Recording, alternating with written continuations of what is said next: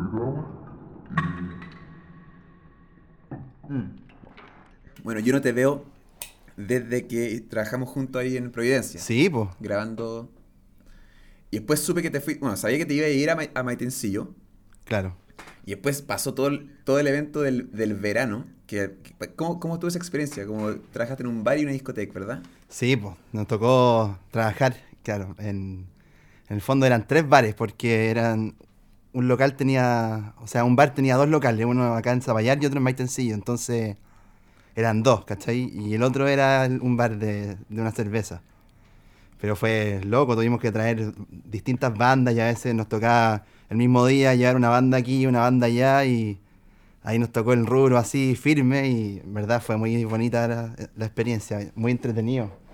Y el medio, el medio aprendizaje. Dos meses. Dos meses non-stop. Un poco más parece, ¿no? Sí, claro, un poco más de dos meses, así sin parar, un ritmo loco igual, pero bacán.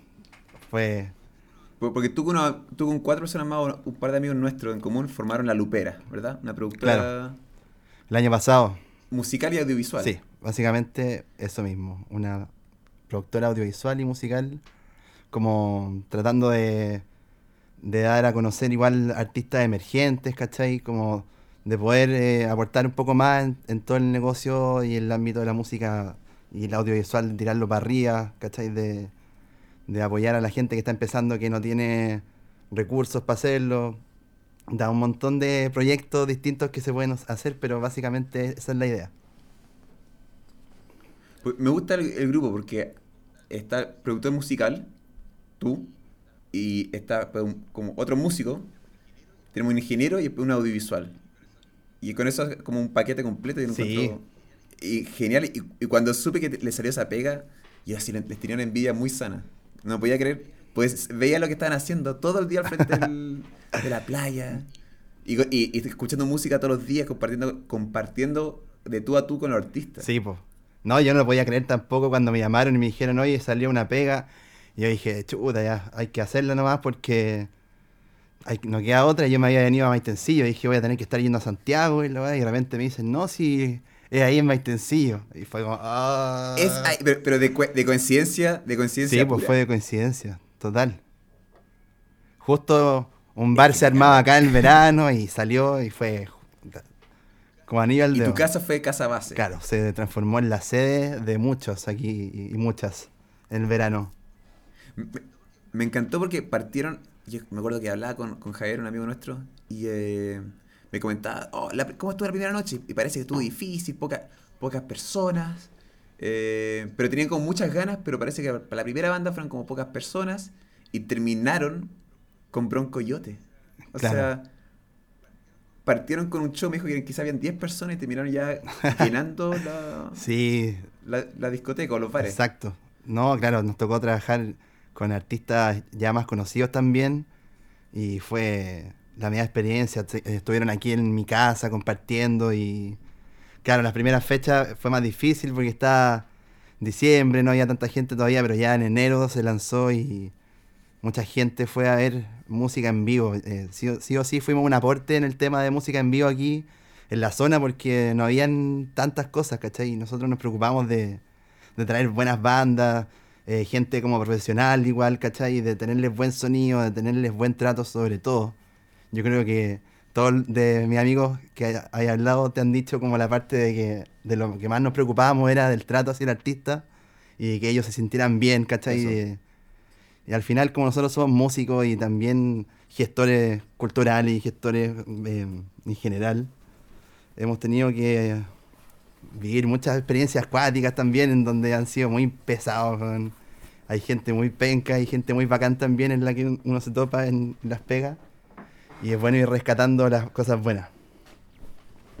Porque todos los que están, o sea, la mayoría de los que están en esta productora, o tú en este caso, tú has estado detrás del escenario y en el escenario, Sí. ¿verdad? Entonces, sabí, qué rico es saber, es como justamente se trata, me decían que era muy tú a tú, y eso según yo era lo que lo, lo hizo más, más rico, más que, te, te aseguro que la- las bandas se quedan más que con, el, con el- la, la paga o la tocata, es la experiencia en total, el trato humano que hubo de comer juntos, de estar uno a uno, y eso se pierde, que con, con- con- quizás con productoras más, más grandes. Sí. De todas maneras, algo que se pierde. En productoras más grandes el trato tiende a ser más al lote, como que no hay no hay tan buen trato hacia la persona que está al lado, ¿cachai? No se valora tanto la pega que hace, ponte tú. No digo que todas las productoras, pero sí, sí pasa. Y en verdad cambia mucho la percepción de cuando trabajáis con alguien que, que sí valora esas cosas, ¿cachai? Y que más de tú a tú. Entonces, puta, sí o sí nos benefició eso acá y, y habló muy bien de nosotros. Tuvimos muy buenos comentarios de toda la gente. Y yo hasta el día de hoy que estoy viviendo aquí, en verdad, me siguen diciendo, oye, la cagó, ojalá que se repita ahora, ¿cachai? Así que bueno, Para, para el verano, ¿no? Sería ideal, ¿no? claro, para el verano. Que no se sabe qué, qué Si es cresta va a pasar. Si, si- si que existe, si que existe todavía el No, la planeta, cagó. weón. Oye, ¿y, y tú emocionalmente cómo has estado ahí? ¿Cómo, ¿Cómo ha sido estar solo allá? Bueno, ha sido, ha sido intenso. Yo creo que para mucha gente ha sido muy intenso. Pa- Para mí en especial eh, significó un cambio muy potente porque yo estaba viviendo en Santiago en un momento muy estresado de mi vida y muy perdido, en que tenía que agarrarme de algún lado. Y justo se dio la oportunidad de venirme para acá, que fue justo cuando empezó eh, el estallido social en Santiago. Me vine y ahí, ahora que estamos en pandemia, en verdad ha sido loco porque algunas veces sí te sentís solo, ¿cachai? Y como que no, no sabía a quién ver porque tampoco conocía a mucha gente en el, lugar. Pero, pero fuera de eso ha sido bacán porque me he encontrado caleta conmigo mismo. He podido usar mucho el espacio que tengo aquí, el estudio, y aprovechar los recursos que tengo en, en, en, crecer, ¿cachai? Y en sentirme mejor, ¿cachai? Conmigo. Ha sido un, un proceso bien interesante igual para mí. ¿Y te has metido full, full de cabeza a la mezcla, a la musicalización, a- a- a al arte, digamos, a tu trabajo? ¿Te ¿Eso ha ayudado, a, además de, la- de estar en la búsqueda de uno? Me imagino que no hay parado de trabajar también, ¿no? Claro, en verdad he estado trabajando caleta y por suerte eh, ahora me están saliendo de nuevo más cosas porque, bueno, al principio no pasaba nada, quedó todo detenido. Y ahora de a poco han ido saliendo más cosas y lo que es muy entretenido es que veo un interés mucho más grande aquí de hacer cosas con música. Hay gente de aquí que ha venido a grabar, que es gente que quiere sacar sus proyectos, cosa que en Santiago Bueno. en Santiago sí pasa, pero, pero es importante ver aquí que en las regiones se haga más, ¿cachai? Y bacán poder venir a aportar. Como bandas emergentes por sí, ahí. pues hay cabros que me han escrito, que han venido a grabar, han salido proyectos eh, de hacer música para cosas de acá, ¿cachai? Entonces, es todo un lado que a mí me interesaba mucho conocer porque siempre había estado muy pegado y centrado en Santiago y esa cuestión ya me tenía aburrido. Yo, yo siempre sabido, bueno, yo te conocí a ti eh, como hace creo tres años o cuatro años y te conocí como el productor el me- y mezclador de el que hizo la mezcla y productor de la banda Gato a Seca, Claro. ¿verdad? Sí, Y, y y después caché que tenías tu propia banda, Kepa Sound, que era más, full cumbia. sí. y, te fui a ver y dije, ¿qué onda este loco? Así como que pues te había conocido hablando en, en tu, la, tenía una casa preciosa eh, en La. Reina. nunca se me olvida esa casa. No, buenos y, tiempos. eh, y ahí tení, y tení tu Yo tengo registro de eso, porque bueno, todos tenemos registro, pero yo tengo registro en mi disco duro de, de tu casa y del estudio increíble que tenía y, y, y, y para algo iba con. Ah, sí, siempre he cachado que he estado em, con bandas y música, pero recién caché que estás empezando a musicalizar películas o documentales, Claro. ¿no? Sí. ¿Qué onda? Porque la- la- era esta película los, los 8, los 14 8000, Sí. ¿así se llama? Bueno, no- ¿Qué onda? ¿Cómo, cómo, cómo, cómo, cómo llegaste a eso? ¿Qué onda? Eh, es que me interesa mucho saber cómo, se cómo la- el, el aspecto de la musicalización de algo. De un proyecto audiovisual, digamos, cinematográfico. Sí, bueno, cuando empecé a ser el productor y empecé a meterme al tema del, del estudio y de aprender a, a producir música, eh, justamente entré por ese lado. Me em- entré a trabajar con una persona que era eh, compositor de música para cine, ¿cachai? Y en verdad fue un, un gran mentor, ¿cachai? Para mí, que me ayudó mucho y ahí por primera vez, estoy hablando de- un poco del pasado porque de ahí empezó esto, ¿cachai? Y Sí, mm, trabajé con él, con Claudio Rocco, que le mando un abrazo, un, gran maestro. Y él me enseñó todas las triquiñuelas, weón, y todas las cosas que hay que saber, no, no desde el lado como musical, sino más desde el lado de comunicación, desde el lado como más publicitario y más, más como Ah. marquetero, por decirlo en el fondo así, más frío. Pero, Ah, pero claro, ¿cómo, cómo, cómo poder lograr llegar más a la gente, ¿cachai? A través de distintas sensaciones, distintos tipos de producción. Me enseñó mucho. Y ahí aprendí a componer para cine. Eh, me tocó hacer la música con él, ju- junto con él, para una película que se llama Mandril. Y ahí aprendí caleta. Mira. Y después, claro, he musicalizado eh, eh, programas de televisión, ¿cachai? También distintos tipos de videos, pero claro, ahora llegué al, a los 148000, que es un proyecto de Juan Pablo Mor, que es un montañista chileno que acaba de escalar el, el Everest y el Lhotse sin oxígeno, que son la primera y la cuarta montaña más alta del mundo. Y claro, se viene ahora un documental de lo que fue esa experiencia y puta, es increíble porque eh, trabajar para mí haciendo música para montaña, como ver estas imágenes de, de- Juan Pablo escalando, eh, alucinante, pues, ver y poder eh, pensar en la cantidad de variedad de instrumentos que podría llegar a utilizar en, en una imagen así, ¿cachai? La cantidad de opciones que hay de, de sonidos, de colores, de sensaciones que se pueden lograr. Entonces, puta, muy entretenido. Y llegué ahí, bueno, porque yo soy amigo de él desde chico. Y, y Ah, él ya. vive aquí también. Entonces, eh, vino acá al estudio y me dijo, padre, necesito hacer la música para este video, para mi documental. Y quiero que la hagáis tú sí o sí, así que bacán, pues. Ahí estoy trabajando firme en eso. Loco, yo tenía. eh, no sé cómo yo llegué a, a- a Juan Pablo Mor, Sí. ¿no? Mor. Eh, me, me apareció en el Instagram y dije, ¿qué onda este loco? Sí. como parece que era una. Se ha hecho como una lesión en la pierna. Sí, se lesionó. weón. En, en Cocha- y en Cochamó.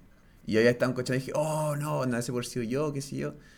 Y, y pues caché, un amigo después. Y lo noté, y anoté su nombre. Como para algún día hablar con él.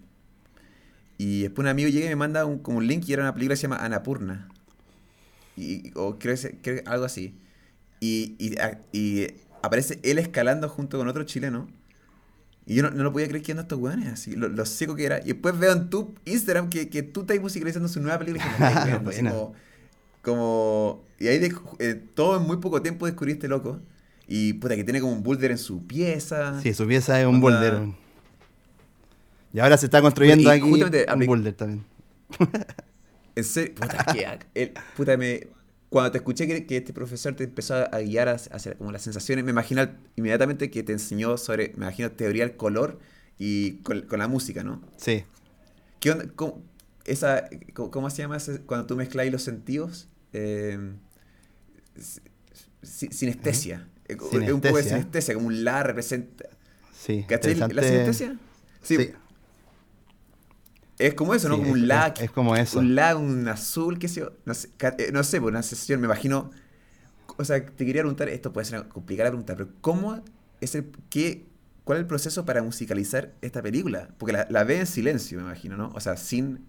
lo- lo- con el puro sonido de cámara, ¿verdad? O de, Claro. de sonido real, entre Con el sonido del real, porque en verdad es, es un documental que muchas imágenes son el mismo, porque se va grabando mientras está ahí en la montaña. Entonces, cuando se graba, ponte tú en la Y- cima del Everest, Brigio, y... Bueno, ¿cómo lo hago? Yo, ¿Y cómo es ese proceso? el proceso... ¿Se sienta contigo? ¿Lo haces solo? Sí. No, claro. eh, primero el director que está editando y haciendo la película me dice, mira, esta, esta es como la historia, ¿cachai? Y más o menos me dice una referencia de cómo le gustaría la música. Más o menos qué estilo, ¿cachai? Pero nada más. Y me- quizás me muestra un par de referencias, pero yo lo que hago cuando tengo que hacer música para este tipo de cosas. em, bueno, este documental trata del Himalaya, está en el Himalaya mismo, el Everest con Lhotse. Entonces yo me transporto inmediatamente para allá. ¿Cachai? Dejo de estar aquí en la laguna y voy para allá y me pongo a pensar ahí, estando en los pies de la montaña, que están los jacks pasando con las campanitas, eh, el viento, ¿cachai? las sonajeras, todo ese tipo de instrumentos de allá como del Himalaya se me empiezan a ocurrir, empiezan a llegarme a la cabeza y, y trato de reproducirlo aquí, ¿cachai? En, en el estudio, pues. Como que agarro en el fondo una paleta de instrumentos, como que fuera una paleta de colores, y empiezo a decir, Entiendo. esto voy a, voy a trabajar, ¿cachai? Y eso se sintetiza en el sentido, tú te bajas una carpeta de mm, un plugin de un instrumento de allá específico y lo podías hacer como recreas eh, como ese- ese- esa campana, ese sonido, ¿cómo, cómo hacías? ¿Cómo Claro, haces ahí yo tengo varios instrumentos reales que he grabado, tengo algunas cosas, pero para poder eh, usar instrumentos de allá, claro, los tengo en instrumentos virtuales. Tengo un montón de instrumentos VST, que son instrumentos virtuales que uno maneja en el computador a través del, del teclado. Claro, MIDI. con un controlador MIDI, que es como un, piano, pero que se usa para controlar sonidos del computador. Y ahí yo tengo la- el sonido que se te ocurra, ¿cachai? Da- de todos los continentes, de todos los tipos de timbres, de todo, tengo como por continente qué tipo de instrumentos hay y también que Vale. si son de cuerdas, si son de vientos, si son de percusión. Y hay un montón de opciones, ¿cachai? Y también hay sonidos que uno modifica, le modifica la frecuencia y todo Mm. como para poder lograr otro- otros colores. O el pitch, todo. Sí. Y ¿Cachai? ¿Has visto Baraka o Samsara? Samsara, sí. Sam- ¿Cachai? Pura imágenes. Ahí la, la mus- la musicalización lo hace una mujer. No, increíble. Y, y- increíble, increíble. sí. pero- y- y es que, es que me imagino que tú realmente tienes que ver los, en los colores. Tú te pones en un trance. Que, ¿cómo, ¿Cómo logras eh, viajar para allá? En, o sea, realmente me imagino que hay un- todo un, un trance muy en serio al, crear esa ambientación sonora de allá. Sí, en verdad para mí es como entrar en un trance. Primero trato como de entrar en ese mood, ¿cachai? Y, me pongo a ver videos de allá, ¿cachai? De, de cosas de allá, de repente veo algunos documentales.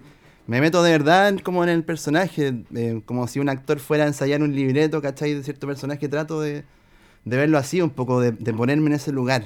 Y obviamente aquí, ahí también, pues, con, su cañito de repente, ¿cachai? Aquí, con- escucho los pajaritos en la laguna y todo, sí o sí, fuente de inspiración para transportarse a esos lugares y, y poder sacarle el mejor provecho. ¿Y tú cu- cuándo empezaste a, tra- a trabajar en eso? ¿En qué? ¿En, la, en los 14 8000? E- En ese proyecto. Hace como dos meses. Pero Ah, eh, han salido dos trailers y ahora la, el documental va a salir en julio, entonces este mes estoy full componiendo, componiendo música ahí en montaña. Se viene bien intensa. Ah, no se, no se termina todavía. No, se viene. Se viene ahora. Work in Sí. progress. Ah, ya con todo. Quedan Oh, unos qué- 15 qué días, ganas unos de 15 verla días de trabajo ahí, pero está bueno. Wow. Qué, qué, qué cuático, la cagó. En el fondo la montaña tiene una energía Puta. muy potente. en- Se te transmite incluso viéndola en un video, la ¿cachai? Hey. Ah, ah, cuando te llamé el otro día em, y te pedí si podía, quería apañarme en este proyecto, una de las cosas que me comentaste era que, que a ver, corrígeme si me ¿Cuándo me equivoco, llamaste? que estás intentando... Eh, ah, ya. Eh, que, y dijiste que, que, que estás cambiando en el sentido que te estás, tenés más ganas de mostrarte, de exponer tu arte, ¿verdad? Sí. ¿No siempre fue así? No, la verdad es que. No, siempre me, me he querido hacer eso, la verdad. Pero me ha costado hacerlo como a nivel individual. Lo hice en, banda durante mucho tiempo. Estuve 12 años con Kepa Sound, que era la banda que me decía antes, y, y fue un largo trabajo pues, ahí de, de mostrarse los escenarios y todo. eh, al final terminé siendo yo el vocalista de la banda, al principio yo no lo era. Y eso me ayudó mucho a llegar al escenario, pero ahora en verdad quiero más como persona, como artista, como productor, empezar a mostrarme más, ¿cachai? Es algo que siento que no, no he hecho, un trabajo de difusión mío, de, de poder yo eh, darme a conocer, dar a conocer el trabajo que he hecho, porque siempre siento que igual he sido muy modesto con las cosas que he hecho. De repente hay gente que me dice, pero Boris, weón, ¿o qué? ¿Cachai? Así como, ¿por qué no te estáis perdiendo aquí en vez de esta cuestión se estuvieran mostrando en la tele en otro lado, no sé, o una película, ¿cachai? Me dicen mucho eso como que tengo que mostrarme más y no porque me lo digan quiero hacerlo, sino porque en verdad siento ganas de, investigar ese lado. A, mí me pasaba que estaba trabajando en una. Estaba trabajando en una oficina, ya un año trabajando, y. Y estaba usando mi tiempo en hacer otros más ricos, ¿me entiendes? Ahí estaba usando mi. Y después dije, espérate, me están pagando por esto. O sea, estoy recibiendo dinero, haciendo algo que no me gusta. Y después dije, prefiero mucho más vender mi arte y hacer arte y venderlo y a vivir de eso.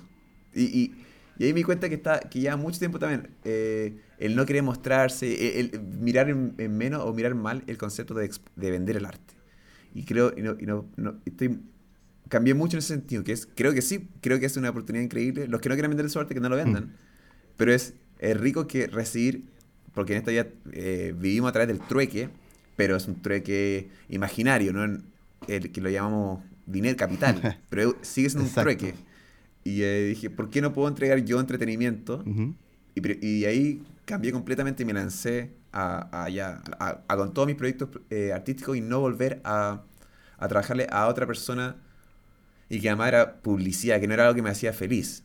Era, el fin era vender. Y es vender un producto más que una experiencia. Yo intento entregar una experiencia. Y, y justamente que estamos hablando de, de sinestesia, de colores, de emoción, de... Puta, eh, hay un... Sí, pues es tu tiempo al final. Y, y, y qué bueno que... Justamente quería hablar de eso, como la hora de exponerse. ¿Tú crees que está mal vender tu arte? ¿Está bien? Como... ¿Ya, ya cambiaste en ese sentido? ¿Qué, qué pensáis? Sí, yo, yo pienso que... bueno, encuentro que la, la decisión que tomaste es la mejor decisión. O sea, yo también quisiera tomar la decisión y siento que tomar esa decisión y siento que es algo que estoy haciendo, pero pero no es como algo que he podido lograr así de un momento a otro porque, claro, lamentablemente uno de repente tiene que hacer esas pegas de vender un producto, ¿cachai? Eh, por publicidad, y nada que hacer. Igual dan experiencia y todo, pero claro. en todo caso, para que se, si me, para que se, si me llaman y dicen, oye Carlos, ¿puedes editar un video de Coca-Cola? Decir, ¡oh! Le voy a decir ah, no, que sí, obviamente lo es. Sí, ¿Cachai? que sí, pero es como, y además voy a vender mi arte, ¿cachai? Voy a, e, es el, sí, quiero, porque también era, era, me gustaba como no mostrar, después como, no, luego que lo vean, tampoco lo estoy eh, tirando, pero ya está todo online. Yo tenía muchos videos, videos ocultos, los tenía ocultos para que gente no viese como con vergüenza por lo que haya hecho, pues fue como, qué bueno, como, dale nomás, sube, sube tu arte, con, con, compártelo. Al final, habla como, nada importa y todo importa. Entonces, o sea, si estás entonces dale, sube las cosas. ¿Por qué? Porque nada importa. Sube tu proyecto aunque nadie lo vea. Da lo mismo. No, sí, tenéis razón. Encuentro que está bien, súper bien mostrar el arte. O sea, si yo no lo he hecho ha sido también por una cuestión de timidez que tengo yo, que me cuesta eh, como de inseguridad, ¿cachai? Como del qué dirán y la cuestión es, difícil. O sea, mm. sé que no me tiene que importar eso, pero igual me importa de cierta forma. y Pero ya estoy eh, rompiendo esa barrera eh, conmigo, así, y ha sido bacán. Y haberse venido para acá ha sido también eh, algo que me ayudaba a hacerlo. ¿Estás durmiendo mejor? ¿Estás respirando mejor? ¿Te cambió mucho? ¿Te cambió la vida? sí, totalmente. O sea, el aire el aire marino aquí, el aire costero ya te regula, te regula como todas las emociones, weón, toda la energía, es la cagada. Así que, muy, muy contento por ese lado, la cagó. Y me pasó algo súper loco, porque yo estaba en Santiago, yo tenía, estaba llevando una máquina súper intensa en mi vida, así, llevando una casa que tenía que pagar un arriendo brigio, eh, mucha pega, así, me estaba sobreexigiendo a un nivel que ya me estaba enfermando, ¿cachai? De hecho, me enfermó y y tuve mala experiencia, como que me fui a un hoyo así, y, y brigio. Pero mm, era porque en Santiago siempre me he querido ir, pero eh, siempre me decían que en Santiago hay que estar porque ahí está la pega, ahí está la cuestión, ¿cachai? Y sí, sí está ahí, pero me ha pasado súper loco que desde que me vine para acá, me están saliendo más cosas acá, bueno. Y al final tiene que ver con todo, no es porque haya más pega acá, sino que tiene que ver conmigo, tiene que ver con, mi postura, con mi energía, de cómo yo estoy recibiendo las cosas, ¿cachai? Y en verdad solitas empiezan a llegar cuando uno está, está mejor, ¿cachai? Y ha sido, ha sido loco notar, notar eso al, a golpes, pero, pero bien. Me, me alegra mucho escucharte y saber que estáis que ya no sientes que ya no tienes esa carga. Sí. Porque según yo, loco, así, así, se, así se forman los tumores, bueno, la agua cancerígena. Según yo, se forman por eso, por esa, esas cosas, em, esas trancas emocionales que andáis cargando contigo, que no eres, capaz de votar. Y, al mismo tiempo pasa que, me imagino que con tu trabajo, tú puedes llegar a eh, mezclar la próxima película de Baraka y Samsara estando ahí. Exacto.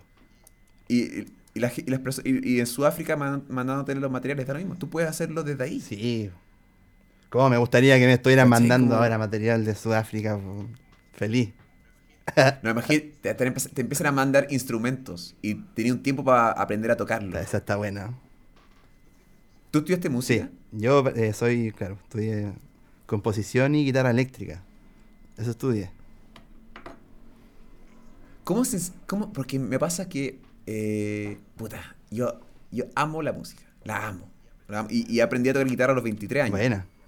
Y, y, y tengo, y se me hizo fácil porque puedo escuchar algo y puedo, si- me- dame unos minutos y te, y te lo puedo y te puedo sacar la canción, ¿cachai? O eh, partí, partí con el bajo, partí con Pixies. Pixies tenía, la Kim Deal tocaba cuatro notas por canción y mantenía harto tiempo y no era difícil de tocar. Y de ahí, de ahí pasé a la guitarra y, pero, lo que pasa con com- composición, o sea, y ni sé cómo se ¿Lo enseña. tenéis bueno oído igual entonces? Es al- Sí, o sea, tengo bueno yo tengo donde defenderme y, y, y lo, entre comillas, lo, lo único que me faltaba antes de los 23 años antes era tocar guitarra. Es- buena. Era aplicar lo que yo sabía que podía hacer. ¿Me entiendes? Y obviamente no toca a tu nivel porque tú ya muchos más años que yo y, y- y estudiaste esto, pero para hacer un hobby mío es algo que, me- que amo. Pero Qué buena. ¿Cómo, qué onda, ¿Cómo estudiar composición? Co- co- ¿Cómo, es- te- te- cómo se a- eh, aprende eso? Bueno, a mí, para mí fue loco porque siento que aprendí más de composición fuera de la universidad que en la universidad. A pesar de que en la universidad eh, me enseñaron mucho la parte técnica, que teórica, que en fondo cuando empezás a estudiar composición te empiezan a enseñar como el funcionamiento de todas las escalas y por qué unas escalas musicales se llevan bien con otras y por qué otras suenan mal con, cuando se tocan mezcladas con... Te empiezan a enseñar como toda la teoría de por qué las cosas eh, pasan, ¿cachai? En el fondo, el, como la parte ya de adentro. Pero me pasó que aprendí mucho después, cuando empecé a trabajar con, con Claudio Rocco que te conté, y empecé a ver cómo él trabajaba y cómo componía, ahí entendí de verdad lo que era componer. En la universidad logré hacer cosas, pero era más como que yo lo pensaba muy técnico. Nunca logré conectarme en la universidad con una sensación más, la que te contaba ahora que hago, que vivo. Y, y bueno, ahí aprendí que lo de los colores, lo de qué instrumentos, qué timbres de instrumentos se combinan bien con otros, ¿cachai? Y qué intensidades se tienen que tocar. Y, y, puta, tiene un mundo enorme, pero así lo aprendí más que nada, eh, viviéndolo así en experiencia en vivo. Eh, Eso pasa muchas veces. Yo, yo sentí que en mi universidad me enseñaron hasta la letra F en cada ramo que me enseñaron hasta la letra F y era mi deber después aprender la G, H, I, J, aprender las demás letras. Como dependía de ti. Claro. Y obviamente afuera, uno, y siempre trabajando, uno siento que uno aprende mucho Sí. más. Igual, igual yo lo que, lo que yo quiero decir es que en la universidad lo que te enseñan en, en composición está súper bien. Si tú estudiáis la carrera completa, obviamente yo no llegué al final de la carrera de composición. Eh, salí con conocimiento increíble, pero a mí musicalmente, yo, de mi experiencia como músico, yo no la conecto mucho a la teoría. A pesar de que tengo la teoría como base, yo no estoy pensando en eso prácticamente nunca. Trato de, de llevarlo más a, a lo que siento, a cómo se, se, percibe eso que estoy componiendo. Y, Mm. Por ejemplo, eh, cuando Claudio a mí me enseñó a componer em, y a musicalizar música para video, o sea, a musicalizar video, em, el weón no sabía leer música, no tenía idea. No sabía los acordes, no sabía nada. Y aún así, era un genio así para la cuestión. Él había descubierto las notas por, Sí. por, por su Sí, propia bueno. cuenta. Es- es que, eh, to- esos son los mejores guitarristas. No, claro, este compadre es pianista. parecer es- Ah, ese es su fuerte. es- Bueno, yo escuché que yo escuché que Hendrix agarró la guitarra y, y, la, y la agarró y, y se la puso y, se- y la tocó así, según yo. Yo no sé si es verdad, pero parece, puedo estar equivocado, pero él parte la, sus, la cuerda de más abajo, es la, en Hendrix, ¿es la más flaca o la más, gra- la más ¿Es la más aguda o la más grave? Puta, es que. el- no, la de más abajo es, es la más aguda, pero Hendrix no estoy seguro cómo tocar el weón ya. No sé si le da vuelta a las cuerdas porque que este weón es absurdo. po. Sí, bo, yo, es que, es que estoy equivocado. Hay otras personas que, que, que la mantienen Claro, así. que hay zurdos que le, les cambian las cuerdas y hay zurdos que no. Entonces, hay zurdos que la cuerda más, la que está más abajo es la más gruesa y otro al revés. Depende cómo toquen y no me Exacto. acuerdo bien cómo lo toca Hendrix. No, pi- a mí me pasó que estaba. Yo cuando mochileo, mochileo con una guitarra chica que tengo, una, una rosadita. Y eh, como. De hecho, Bueno. tamaño, tamaño sí, ideal. Y. Pero suena, suena, su- suena, no tiene No, alma. pues No. Le, le, le, le pego así, suena. Chuta. Pero, pero es, es- es increíble, es increíble. Y me pasó que estaba, estaba en Villa O'Higgins y, y estaba tocando así, papá. Y me acuerdo que ya era de noche y estábamos todos como improvisando, cantando, había una energía increíble. La- esta historia parece mentira, no, no es mentira. Y, de repente entra una chica, entra una chica al lugar y como que abrió la puerta y como que todos mientras cantábamos y bailábamos, todos cacharon que entró como una persona nueva. Y yo empecé a improvisar una letra, una canción como de- sobre ella, estando ahí. Y, en- y yo cantando en inglés. No sé por qué tenía cara gringa. Supuse que era gringa, ¿cachai? Bueno, era gringa. Y la buena como que sacó el celular como para empezar a grabar. Y yo paré, ¡pum! Le dije, no. Como, no me filmes. Pico. La verdad es que terminé la canción, fue increíble. Y pura buena onda, sí. Y el, día siguiente escuché, me salí a caminar, qué sé yo, y volví. Y escuché una guitarra. pero una guitarra normal. Y, y me acerqué y era ella. Y, y me acerco y digo, oh, onda", me siento a escucharla. Y, y, está, y es zurda. Y dije, oh, qué bacán. Oh, te encantaría tocar. Y pues caché que la- lo usaba al revés. Y, era- y yo podía tocar. Buena. Y fue lo máximo, que era como, ella podía tocar y yo podía tocar. Con la, la misma mejor guitarra. combinación. Y esa me encantó. Está buena. No me ha tocado, encantó. no me ha tocado esa situación. No, fue- ¿Y tú has mochileado? ¿Te has pegado tu- tus viajes? Sí, eh, bueno, he pegado a varios tipos de viajes, pero así, viaje, eh, viaje físico. Físico y, y mentales. Em, sí, pues fui.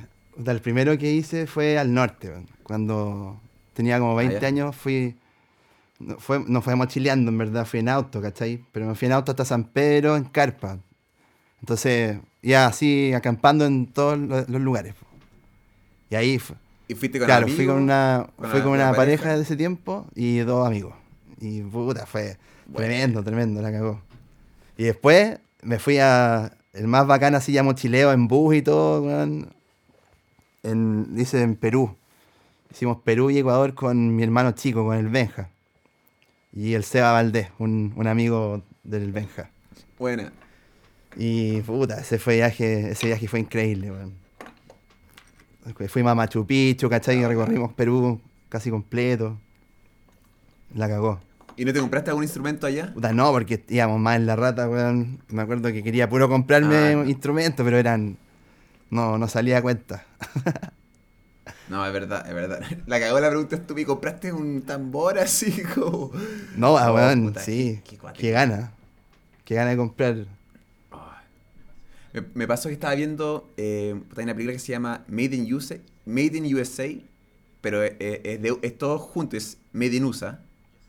Y es sobre un mochilero que eh, va de Lima hacia las montañas en Perú, hacia los Andes.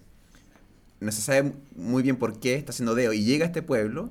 Y eh, justo en este pueblo, que es en la alta montaña eh, peruana, eh, conoce. Nada, llega a este pueblo y eh, están celebrando un, la Semana Santa de ese pueblo, qué sé yo.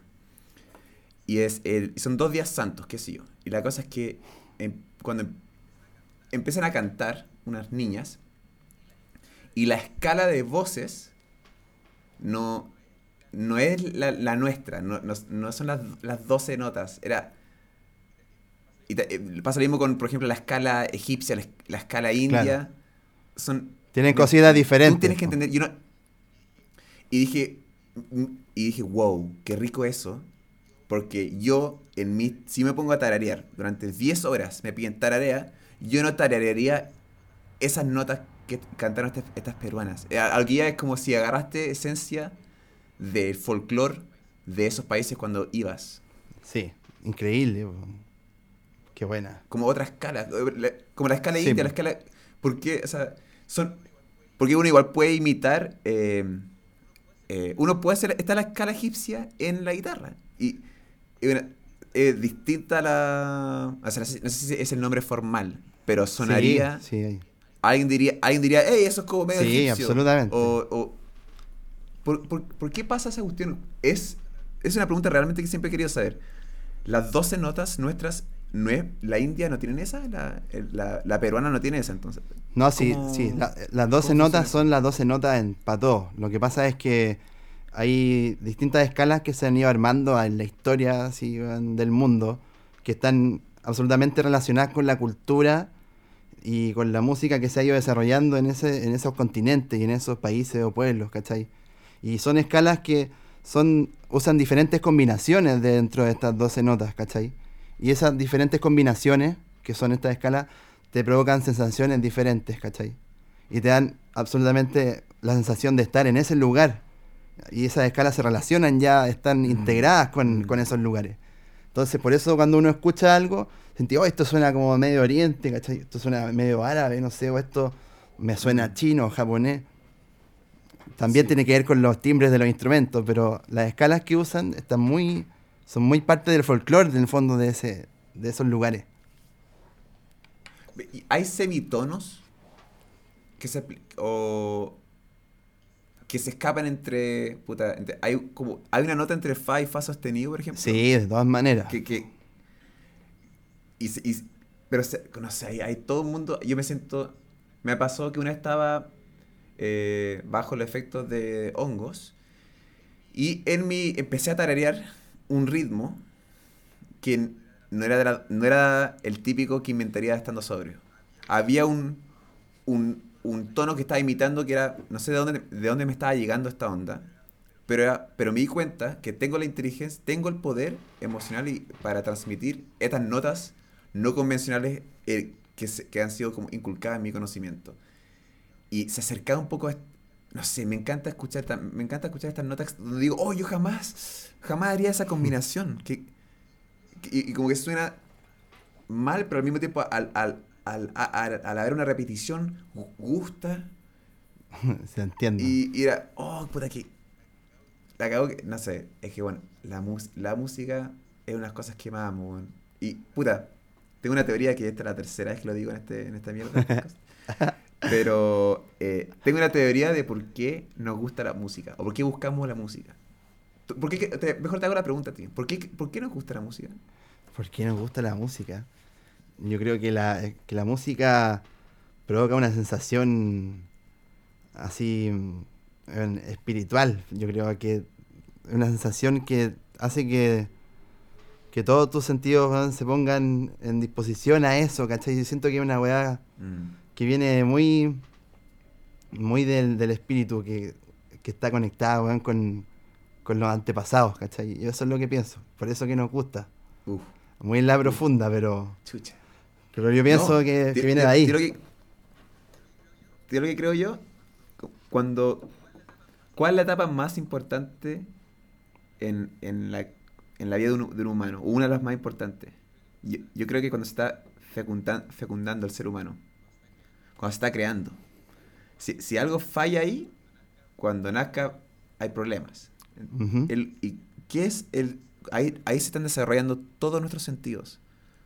Todo, en, esos nueve meses. ¿Qué es, el, ¿Qué es la primera cosa que oímos?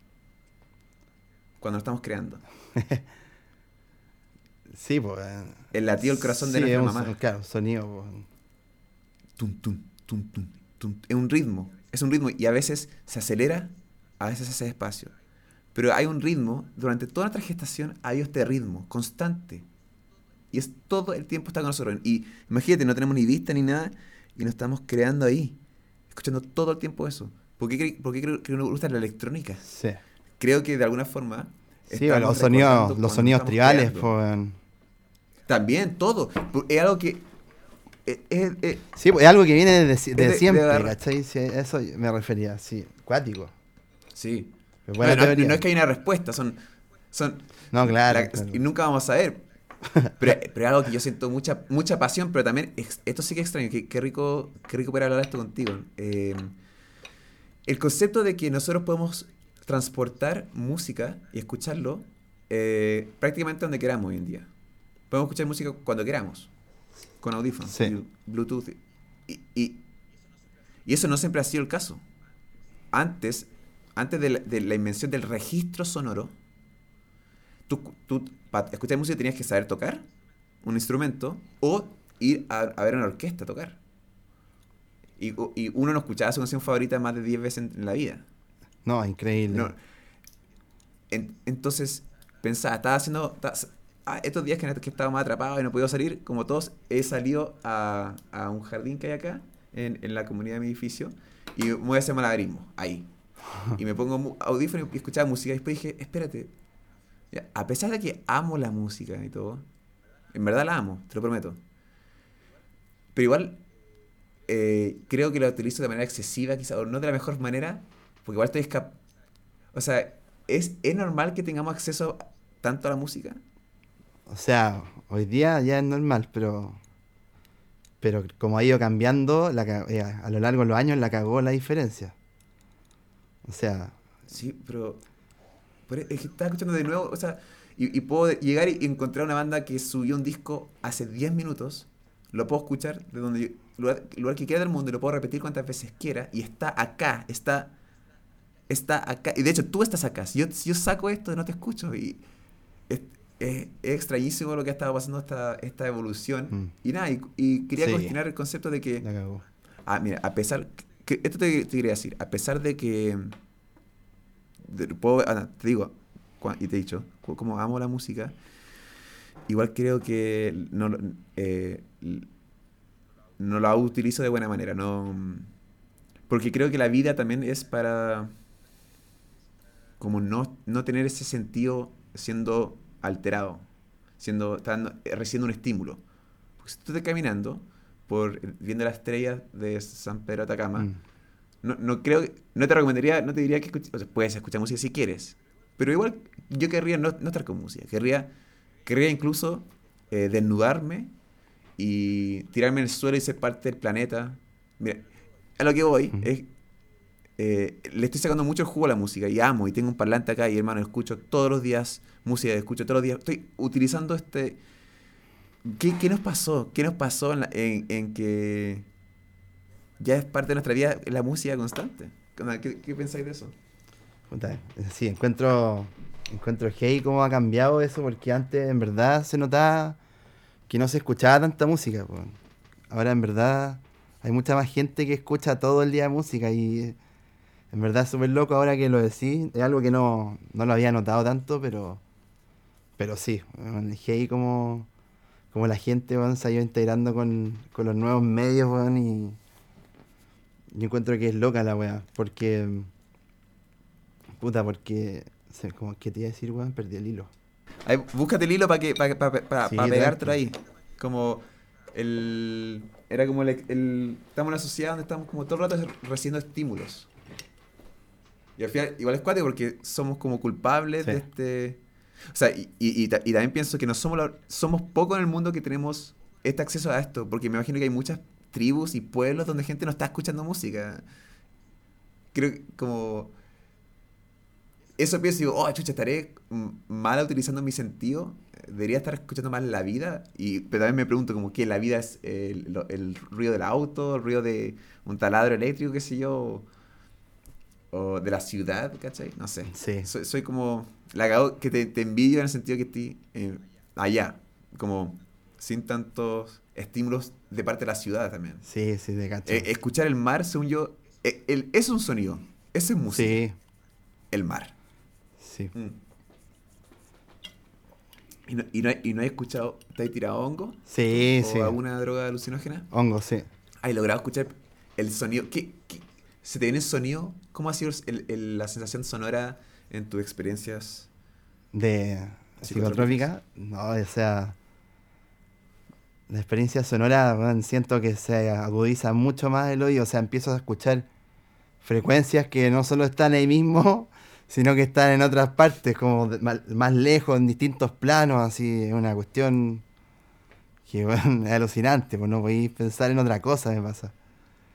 Y claro, yo como soy productor y trabajo mucho con distintos sonidos, ese tipo de weás como que me, me vuelven loco. Así que, puta, esa es la- ha sido la mejor experiencia en verdad en hongo. Wow. ¿A dónde fue eso? Fue ahí en, en la casa, en La Reina. En una frejarpa. Buena. Sí, buenísimo, Oh, buenísimo. ¿Y tocaste música o qué, qué hiciste quién está Que en verdad fue más de una vez, pero una, en una nos pusimos a grabar con mi hermano. Estábamos los dos y estábamos en hongo y nos pusimos a grabar y fue como, oh, tenemos que grabar esta weá. Y él se puso a tocar adentro flauta para la cagada. Empezó a viajar a no, para no sé dónde mientras yo se me había olvidado weón, cómo se grababa. weón. Bueno, agarrar la consola, weón, se me movían las perillas, weón, para cualquier lado, compadre. y yo decía, estaba cómo lo hago y al final se logró, weón, pero mi hermano, mi hermano estaba por no sé dónde ya, weón, tocando la flauta, weón. Fue muy divertida la weón. ¿Y, y te, ¿Y te metiste a, a- a aportar después? Sí, pues sí, después, después de, grabé unas guitarras, me acuerdo, weón. Tenemos un disco ahí con mi hermano que está, está próximo a, a salir. ¿Ah, sí?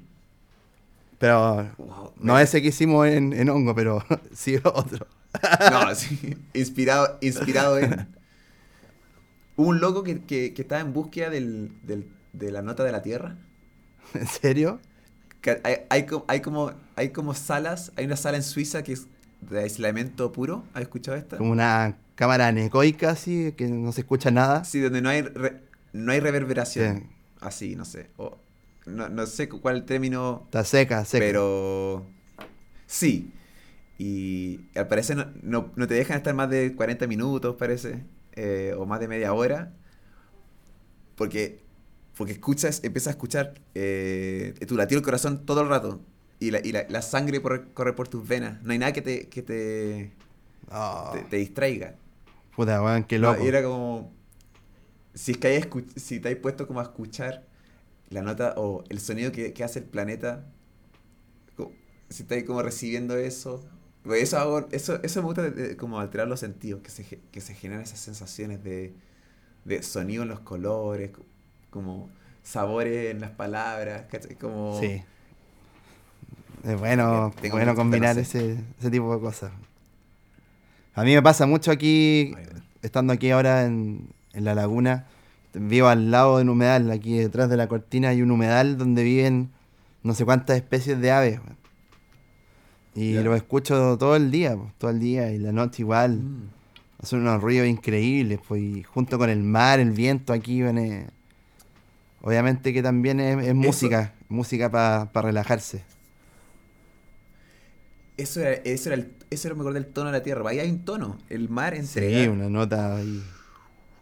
Y es, hay un, un rumbling su- sublime, de, según yo, que hace muy, hace muy bien. Hace, me imagino que hace que las partículas del, de- del cuerpo vibren en un tono, no sí. sé.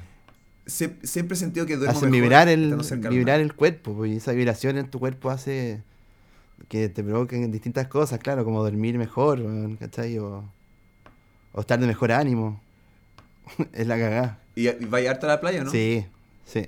Bueno, ahora no, no he ido tanto como antes por, por la pandemia, pero igual me pego unas caminatas y todo, piola. Pero allá no están en cuarentena, ¿verdad? No. No, no estamos en cuarentena. Pero tenés tus amigos allá igual, tenés cabros, amigas allá, Sí. o sí. más solitarios. No, no, si, si tengo amigos acá. De hecho, dos de mis mejores amigos viven acá y he ido conociendo a mucha gente igual desde que estoy acá. Así que la gente de acá es la raja, no tengo nada que decir. Fue gente más relajada, eh, verdad hay otra onda así que, en Santiago. Y bacán, ya tengo ahí algunos amigos preciados. Puta que acá, weón. ¿Y qué onda? ¿Tenía, un, ¿Tenía algo pensado, un proyecto para el futuro? ¿Algo en mente? A- a- después de esta, de esta sonori- la musicalización de esta película. Sí, mi proyecto, eh, eh, principalmente ahora va a ser trabajar en, en mí musicalmente. Quiero hacer un disco solista, ¿cachai? Y siento que llevo mucho rato igual trabajando como para proyectos de otras personas. Que era un poco lo que tú decías ya antes. Mm. Eh, sí, me encanta trabajar en, en proyectos de otras personas, ¿cachai?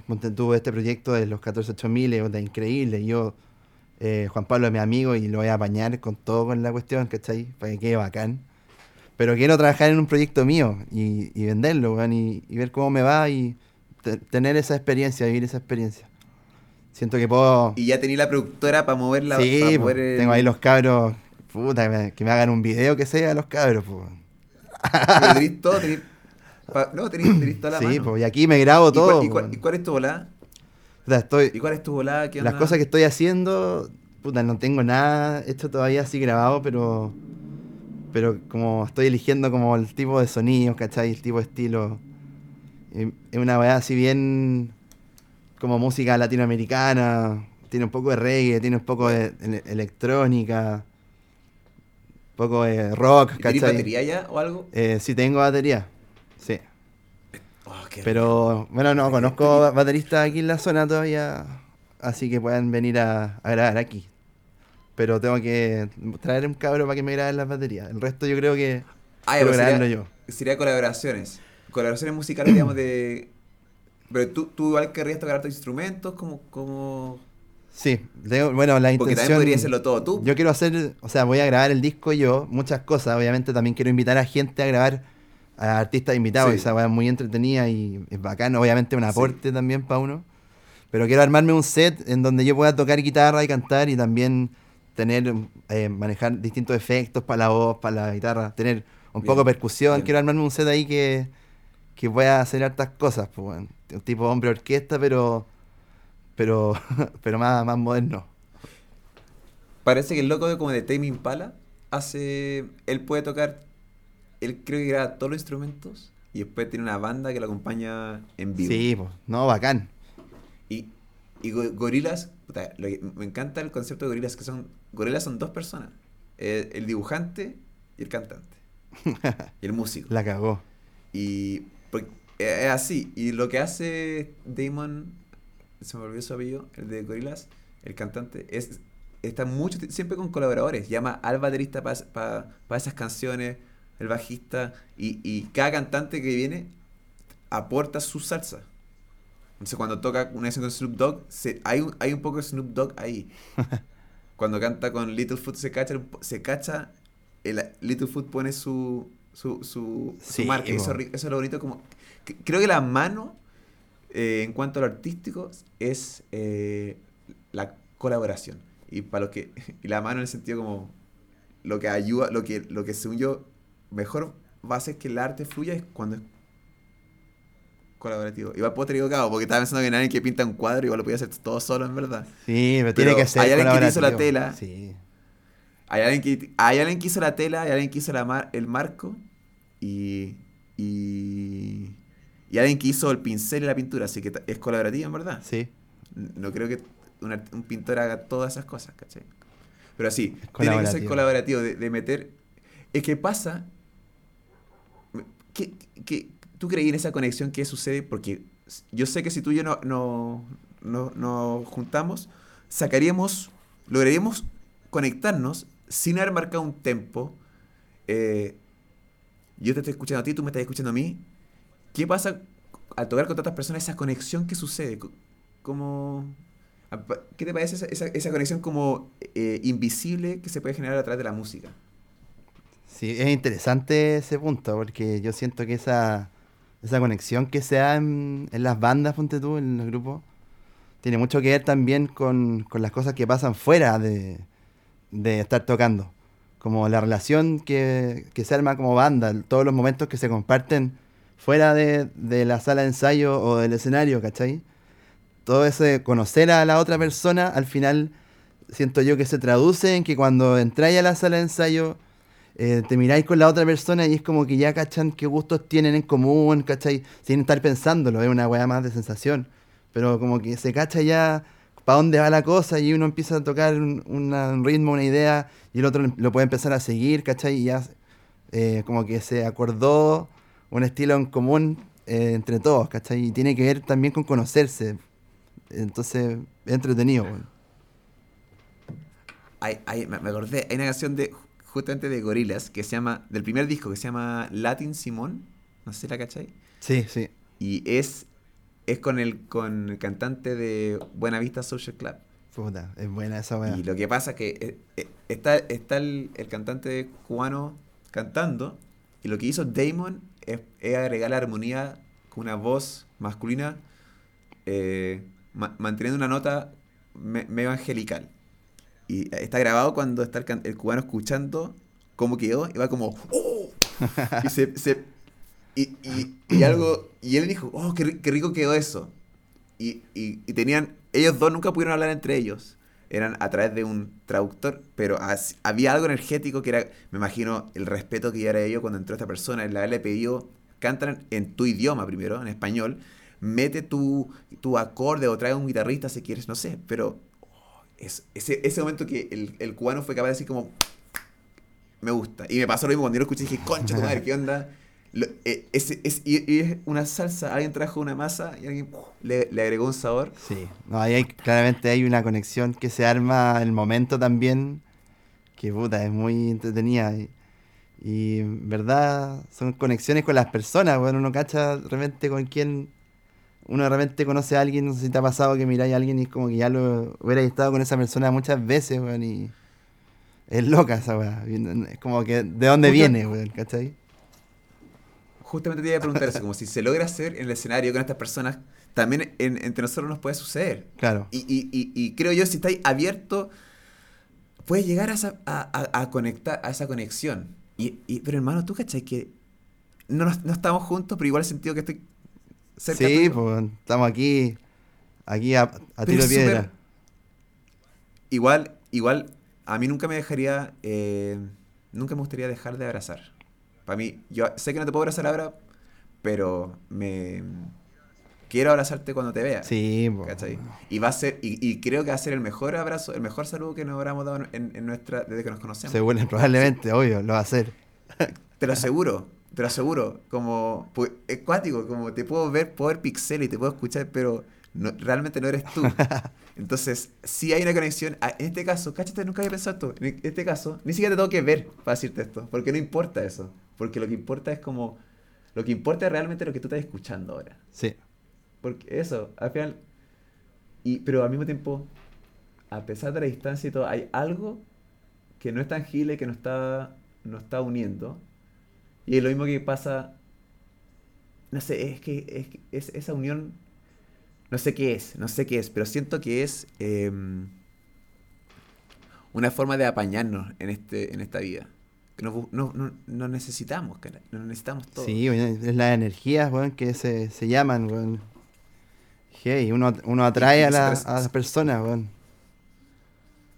No sé, uff. Y, y e- ese sentido que los animales te miran a los ojos también. ¿Hay que que los perros no te miran en, la pera? Te miran A los los ojos. ojos. Lo- los animales te miran ¿Quién a te va a los estar mirando la pera, weón? Pero, pero ¿por qué nos miran a los ojos? ¿Cachai? ¿Por qué, qué hay ahí? Sí. ¿Qué hay? ¿Qué, qué es? No, los animales, los animales yo siento que eh, tienen mucho más, más integrado eh, esa sensación. Yo creo que para ellos es una cuestión así vital, así de siempre. Ellos se conectan con el alma al verte en los ojos, ¿cachai? Es la cagada. Y, y también, y la comunicación entre ellos, ¿cómo es? Ese autor que le llaman, nosotros de, nosotros también decimos sigue tu instinto, eso, pero ¿tenemos? Yo creo que sí. Pero ese instinto, ¿qué es eso de que el perro sabe que tiene que... ¿Por qué todos los perros se huelen el culo?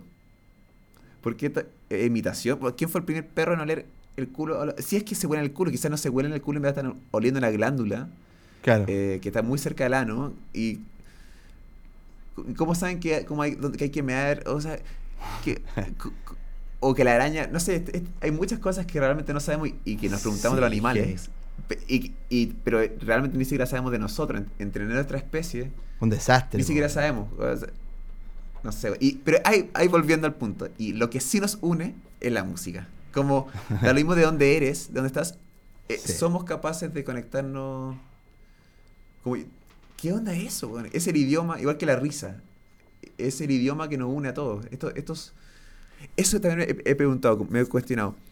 si es que hay alienígenas, por ejemplo, eh, mirándonos, yo te aseguro que una de las cosas más interesantes que tienen que encontrar de nosotros La es música. eh, que hayamos podido. Sí, Sí, yo también ¿cómo? he pensado eso.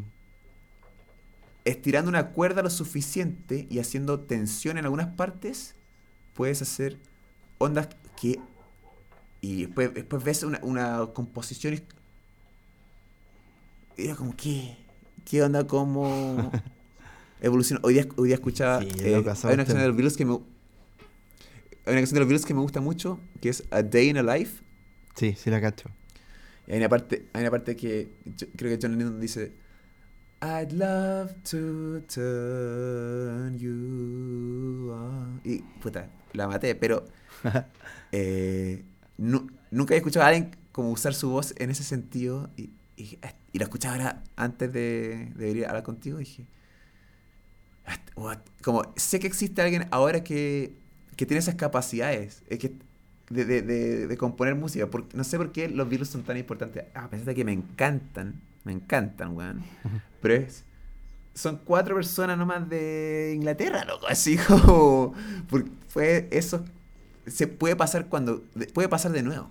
No, Quizás no en el increíble. impacto- Yo no sé si va a ser nuevo o algo así. Quizás es que quizás el impacto mundial quizás no, pero sí eh, creo que se puede cuatro almas se pueden volver a juntar y, y componer cosas increíbles en, en el garage. Sí. Lo que pasa es que yo creo que. Creo. Claro, yo creo que. Bueno, lo que fue en ese tiempo fue histórico. Es como que los. En esa época, como que se estaban recién creando muchas cosas, ¿cachai? Que hoy día ya existen todas, o prácticamente Mm. todas. Entonces yo creo que ya ese tipo de impresión de la gente, como lo que fue la, la weá de los Beatles, hoy día es algo que está mucho más modificado, como mucho más amortiguado, ¿cachai? Como que ya Mm. cada vez cuesta más sorprender con alguna cosa. Entonces, sí, pueden juntarse cuatro personas y hacer canciones increíbles, pero, pero no, no sé si van a Mm. tener lo que fue en los Beatles, ¿cachai? Sí, una weá que como, es como que el tiempo, el mundo ya no es así, ¿cachai? Entonces, es loco, weón. Pero igual, sí, es- mira, es verdad, no, no, no, no puedo contraargumentar, pero la cagó, también está saliendo música increíble. Increíble. Y quizá para ir, pa- quizá pa ir cerrando alguna banda nueva que, o sea, hacia el fin, eh, que, que, hay, que estáis conociendo, o alguna nueva que una banda que recomendí que, que, que te esté gustando mucho, o, per- o intérprete. Eh, la- sabéis que la verdad es que no, últimamente he tenido muy poco tiempo de escuchar música nueva yo, así como dedicarme a escuchar nuevos discos, nuevos artistas. En general me Ah, pilla la Alfa máquina ahí con, con yo tener que hacer música, pero, pero sí. Sí. igual escucho harta, pero, pero yo estoy muy metido ahora escuchando la onda como, como de música media electrónica, así folclórica, media tipo em, matanza, por decirte algo. Sí, estaba pensando eso. Pero pensando claro, hay- he conocido ahí algunos artistas como El Búho, weón, o Chancha Vía Circuito, que son puta, grandes bandas que he estado escuchando últimamente. Nicolás Cruz, igual, eh, ese tipo de música me, me ha gustado últimamente. Estoy investigando ahí, indagando Qué- esa onda. Qué bonito pasar, utilizar eh, la electrónica con el folclore, porque se usó antes el rock con el folclore y la psicodelia, y ahí tenemos eh, los jaivas, por ejemplo. Sí, Entonces poder usar el, ritmo folclórico lo encuentro muy rico, con que justamente yo se ha ampliado con eh, Isabel y, y Ángel Parra, em- eh, eh, otras canciones como de folclore chileno lento, le, le sube la velocidad y, y juega un poco con... Hay ritmos muy ricos en el folclore, Sí. eh, y también en el folclore de- eh, nacional también. sí, Pero- sonidos muy ricos. eh, me gustan el- la- los instrumentos, ¿cachai? Los timbres que tienen la- las flautas de acá, la, la cantidad de instrumentos de cuerda que hay, todo ese sonido, combinarlos con la electrónica encuentro increíble. Claro, lo que me pasa a mí con eso, weón, es que, eh, bueno, siempre que uno quiere hacer algo así, ponte tú, yo he dicho, quiero hacer una onda así, em, esta weá que se llama como folktrónica al estilo, ¿cachai? Y te dice, puta, Ya. pero es que ya está trillado, en verdad, ya está trillado, ya hay muchos buenos haciéndolo. Pero en verdad, si tú pensáis, hay muchos buenos haciendo en, weá, en todos los estilos, weón. Y todos que queráis hacer está trillado. De repente a mí se me ocurre una melodía, ponte tú que estoy inventando, y, y me acuerdo que esa melodía ya existe, ¿cachai?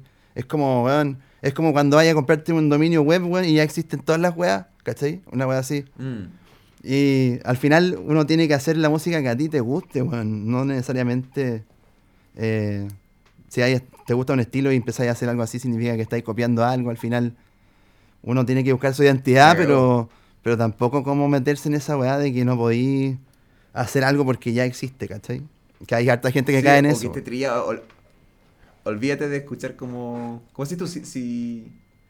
Tienes que, tienes que canalizar lo que estás sintiendo tú. Sí, y a- hacerlo nomás. exacto. Y cualquier persona que te. que te- es, es, es fácil criticar sin hacer. ¿cachai? Yo, weón, en- Hay que, hay que criticar creando. Yo he sido metalero, weón, rockero, hippie, weón. Estaba en banda de reggae, en banda de cumbia.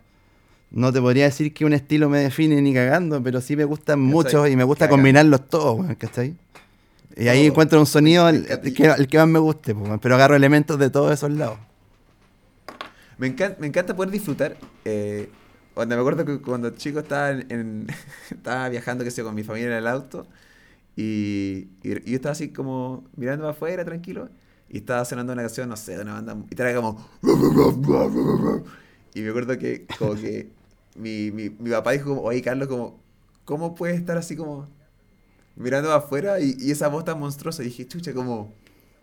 Le expliqué que podía, podía encontrar la belleza en ese monstruo, pero había muy buen ritmo, había, había algo que me gustaba, en- en- encontraba eh, muy tranquilo. No le tenía miedo porque había un, un o si la, había distorsión o una nota grave, no era negro, puede que haya sido un poco oscuro, pero me gustaba, me sentía cómodo. Bueno. Y también, me- por ejemplo, a mí me encanta el, me encanta el metal, pero no me he visto como me- a mí, el- lo oscuro sí, puta, me encanta. Sí, pues, eh, rica esa música, potente, tiene harta energía la weá.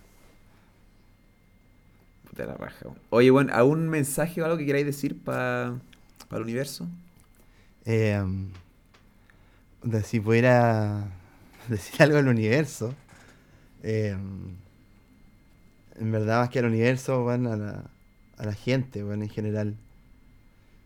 Tratar de, mm, de disfrutar un poquito más, más la vida, bueno. Esa weá la he visto mucho últimamente en, en, bueno, en redes sociales, ponte tú, que está la cagada, encuentro que las redes sociales cada vez se están poniendo más brutales, weón. La cantidad de comentarios y todo que la gente hace. Y me llama mucho la cantidad, me llama mucho la atención la cantidad de gente amargada que hay, que piensa y se preocupa de puras weas, eh, siendo que podría estar haciendo tantas cosas mejores, weón, para ellos mismos, ¿cachai? Y siento que, puta, eh, hay que tratar, padre, de, en la vida, weón, tratar de no, no caer en tanto en una rutina de trabajo, weón, ¿cachai? De, de una pega fija que te haga estar viviendo una weá día a día. Tratar de, weón, de... Le recomiendo, Caleta, weón, eh, independizarse. Ser emprendedor es un- una vida que es dura. eh, conozco mucha gente que no quizás no podría llegar a hacer algo así. Pero, bueno, inténtenlo porque de verdad eh, la satisfacción que trae como poder ser libre, poder estar en la tuya, poder hacer las cosas que queráis, de manejar tus tiempos y, poder incluso hacer que te vaya mejor que estando en una pega fija, es impagable. Bueno. Entonces, el mensaje es como disfruten más la vida, ¿cachai? No, no estén viviendo todo el rato para la pega. Traten de bueno, no, no estresarse tanto, eh, no, no estar tan para la cagada, weón, con, con las deudas, weón. Eh, tratar de ver más a, las- a las personas, bueno, aunque sea por Zoom en este momento, pero conectarse más, weón, con las familias, con los amigos, con las cosas que nos gustaban de chicos, eh, básicamente eso, weón. No, no me, quedarse pegado en weas.